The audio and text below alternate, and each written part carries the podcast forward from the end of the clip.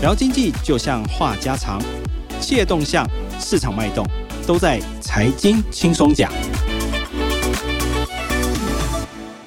各位听众，大家好，欢迎收听由静好听与静周刊共同制作播出的节目《财经轻松讲》，我是财经组副总编辑赖婉丽。今天为各位请到的特别来宾是财经组的记者江新汉。Hello，大家好，我是新汉。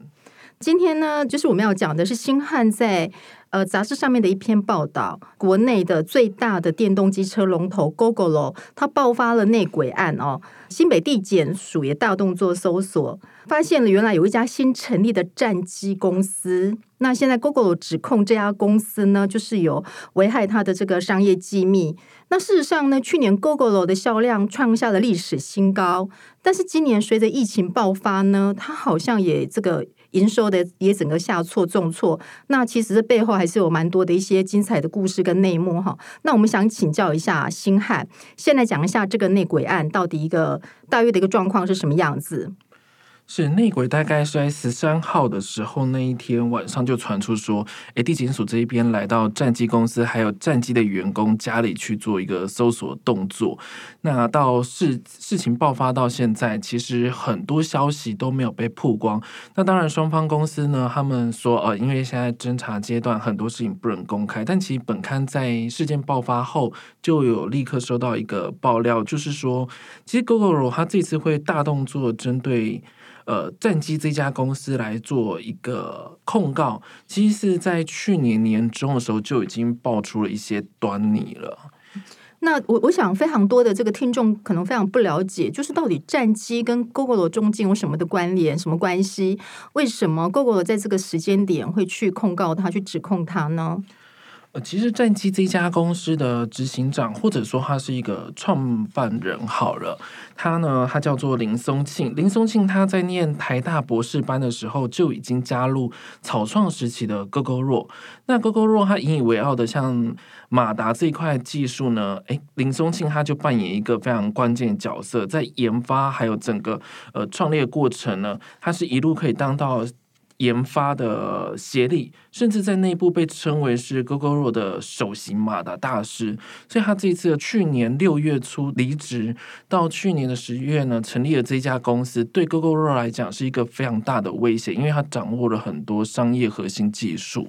哦，所以也就是说，这个林松青他本身是一个 Gogoro 研发部门的灵魂人物。是，那他现在出走，他要去带领，而且听说也带了一些过去 Gogoro 的一些员工。过去投靠这家公司是这样子吗？是，像我们这边所收到的爆料消息是说，其实，在光是马达这一块的研发，在 Gogoro 里面，它的研发团队呢就有三十二个，但从去年十月到去年年底，陆陆续续被挖走了二十几个，这是一个非常严重的事情。那也难怪 Gogoro 现在要大跳脚，因为几乎等于等于马达的这个研发的部门几乎整个被挖空了。是，所以也可以。我们从新闻上也可以发现到，说减掉他之所以这么大动作，势必可能他们有开始掌握一些线索要做调查。不过双方呢，对于这件事都是认为侦查阶段是不可以去透露任何线索。那像我们本刊也做着一个实事求是的精神呢，去问双方的意见。那战机呢，我们在第一时间就有联络，好几天其实都不接电话。那为了了解所有的真相，我们也杀到了桃园。对，听说你们就直接杀到人家的公司，然后这中间还发生了非常现场发生了非常很多的精彩的一个状况，对不对？对，因为其实它是在某一栋科技公司大楼的其中一层楼啦。嗯，那我们就是想说，大家都九点上班，我们就真的也九点去登门拜访。所以它是一般的商办大楼。呃，对，就是说那栋大楼里面其他楼层还有其他的公司，还有其他很多大间的上市贵公司。其实我我这边先报个小料，报个那个星汉的小料。他要出发去这家公司的前一天，他非常的兴奋。好，但是年轻人他就非常的有这个跑新闻的热忱了哈。好，那你你到了现场，老实讲那天有没有很紧张？你第一次这个跑新闻这么久，第一次好像应该还没有经过正式约访就冲去人家公司，你兴奋的是这一点吗？不是会觉得这家公司应该在整件事情应该是很有料的，或者说很有梗，或者是他背后有很多精彩的故事。对，对，可是他们就是拒绝回应，他们每一通的电话，我我我这个人是对他们真的。我必须讲，对，而且很礼貌性。我其实事发后早中晚照三餐打电话，嗯、他们都跟我，他们都跟我说发言人在开会。嗯，但我觉得很奇怪，这个开会怎么会连开了好像两三天开不完？嗯、甚至我们当天到了现场，其实第一时间我也有礼貌性打总机，总机还是一样不接我电话。然后呢，反正事后就是当。开始九点了嘛，陆陆续续有员工上班，上班嗯，我们就表明说，哎，我们是镜周刊，我们就要了解整件事情的真相。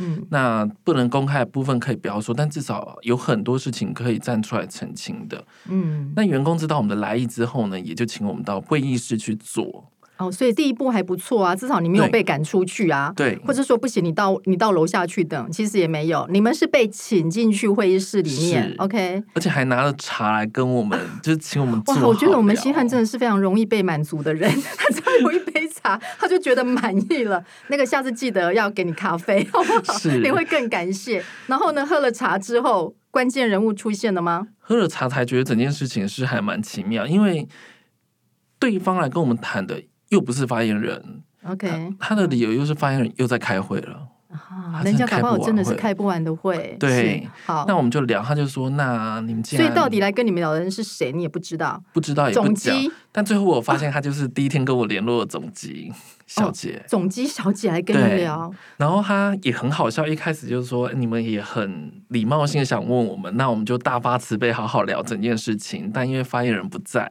不妨先留下你的问题。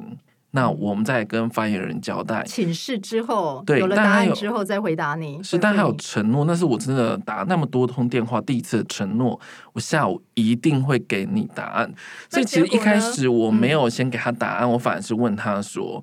其实这次减掉大动作对你们的员工到底有没有受到影响？嗯哼哼。那这一位总机小姐她就是也敞开心胸，好好的聊，就跟我们说，其实公司是有受到影响的，很多员工就是有被那一天的采访呃搜索行动去吓到，因为没有料到整件事情会闹到这么大。是。那想要继续聊的时候，他才警觉到好像讲太多了。他也不过讲了几个字，我都数得出来，他就发现他自己讲太多。对，所以他开始就转回来，就说：“那我们先谈你的问题。”是。那我们开始就是因为爆料，我们是有收到，那一定要有一个证实嘛。嗯。那就把一些问题，还有一些比较 detail，甚至我们战机这家公司太陌生，市场上没有人知道，甚至媒体圈一直在问他到底是谁。嗯。那我们也想了解背后的股东等等的，所以我们这些问题都提问出来。当我们问到大概第三题的时候，有一个人就冲进来了。那个门，那个打开速度之大，是一阵风是吹进来的。是很高大吗？他人不高大，但是门开的非常大力，但是非常有 power，非常能量。好，把你们吓到了。但最后我们有发现，他就是发言人啊，就是一直在开会的发言人，终于出现了，是这样？而且第一时间他也不承认他是发言人，他反而说他是公关公司。当然，我们这边也有追查到，他就是。好像确实是某一家公关公司的副总哦，但是他同时也是战机的发言人，是这个样子。因为第一时间我们觉得有意的是，他说他是公关公司，嗯、我们跑线跑久就知道，公关公司绝对不会拿出公司名片。嗯哼哼，可是他拿出来名片就是战机。嗯、哦，然后后来你们在。去回来了解，发现他原来就是发言人，对，就是一直在开会的发言人中，就是、但是他也不承，他也没有承认他就是发言人，对，确实。然后听听说接下来这个发言人的言行就更让人叹为观止。那发生什么事呢？而且一开始我们刚才有提到，他是答应我们做采访，是，就他进来后就很凶，他口气真的很凶。你们两个出来，你们两个是指你跟谁？那个他是讲。那个总机小姐跟另外一个他们的同事，啊、所以是公司内部的两个人，不是对，不是两个不是我们本刊的几个采访团队。OK，我觉得本刊去采访是真的还蛮蛮乖的不会。但是他把那两个女生叫走后，就又冲进来说：“你们立刻把你们所有录音、录影所有的资料要删掉。如果你们有使用任何一个画面或文字，那我们就会提起法律诉讼。”哦，非常强硬。对，他想要保障自己，但其实我觉得我们媒体在任何采访过程也是有，就是其实就是一个对新闻的一个采访，你们只是想要了解事实的状况、事实的真相，而且对方是有同意的情况下，能够掌握的一些线索，嗯，我们都还是有去写出来让大家了解。就像他不愿意透露的股东，其实我们也从爆料或者从年报上也有看到其他家公司。对，是。我觉得另外一家公司反而就是态度很好。好，所以呢，只能说这战机这家公司的反应非常的奇怪，就是他对于一个媒体求证事实，他们不但是拒人于千里之外，而且现场是对于媒体记者是非常的不客气，可以这样说吗？非常的不友善。嗯、是，而且听说你们离开那家公司之后还，还还发生了一些奇怪的事情。你说被跟吗？对，哦，这是很罕见的，就是。确实，那时候有一台白色的车一直跟在我们旁边，所以你们就被请下楼了。刚刚我们当然就被请下楼，请下楼后不欢而散。对对对，对，说说实在，当时你的心里是怎么样？我没有怎么样，我当下觉得你没有，你没有很愤怒，还是很生气，还是很挫折，还是一样是持续前一天晚上的兴奋？没有吧？我后。我反而就会更好奇里面的到底是真是假，是什么？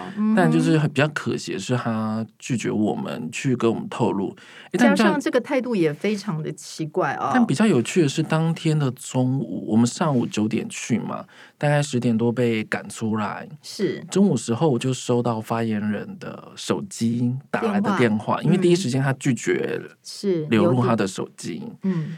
那他就讲，我觉得很吊诡啦。他一开始又不想讲，后来又说，我们想跟镜周刊当好朋友，那日后我会找时间来跟你聊。那当下我很三条线是，其实新闻。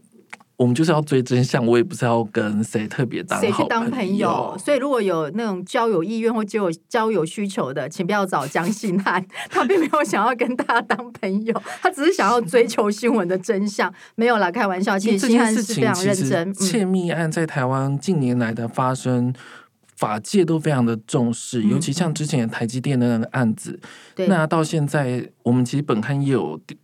整理了一些像联发科、宏达电，其实它都会危及到企业的营运，甚至是国家安全。因为整个对于企业冲击来讲，那个实在太大了。那 Gogoro 这一家公司，它的背后其实大家会觉得我，有的人会觉得我没有买电动车，其实他的兴与衰跟我无关。是，但大家不晓得，是它背后其实是有很多人民的纳税钱。哦，来讲一下到底，我们现在接下来就来谈，因为我我在想，就是说，Gogoro 这个跟战机的这个内鬼的这个案子呢，其实现在剪掉已经介入在进行在调查了，所以我想这个真相可能留待给检方剪掉那边去给大家一个一个说法这样子。但是现在我们回过头来到，就是说到底这个 Gogoro 在电动机车这一块的一个发展，其实有人说它是台湾的第一间独角兽企业。对不对？那星汉来帮我们介绍一下这家公司，其实它真的也非常的特别，而且呃，整个的一个诶一个发展的一个过程，它其实也算非常的快。那到底这家公司的一个成立的一个背景跟现在的一个状况，到到底大概是怎么样子？